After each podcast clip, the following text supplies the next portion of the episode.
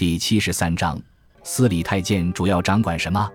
司礼太监是明朝一度权势很大的宦官机构里的太监。明洪武年间，成立了一个新的太监机构——司礼监，掌管宫廷礼仪。明朝没有宰相，全在内阁。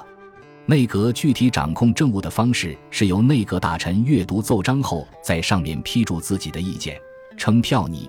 然后交由皇帝审核，并用朱笔作出最后批示，称为批红。因明朝中后期皇帝大多疏懒或不懂政务，批红也就只是走走形式，基本上就是以内阁大臣的意见为准。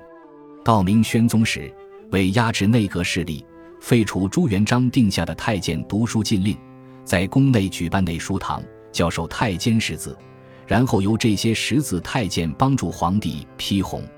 此后，批红的权力便逐渐落入太监之手。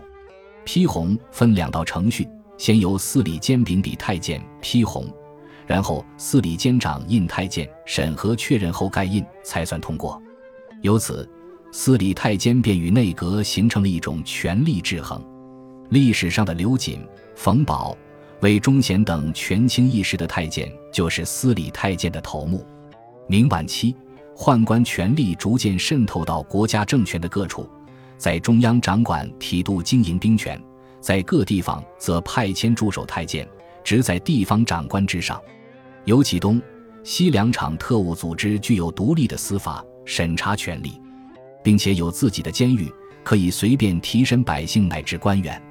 因此，宦官组织已经变成一个与外廷相对应的严密的内廷官僚组织。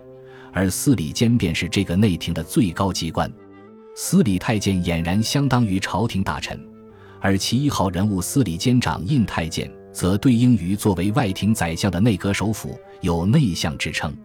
总体而言，司礼太监的滥权乃是明朝皇帝出于私心而采用的一种统治权术，也是明朝政治的最大问题。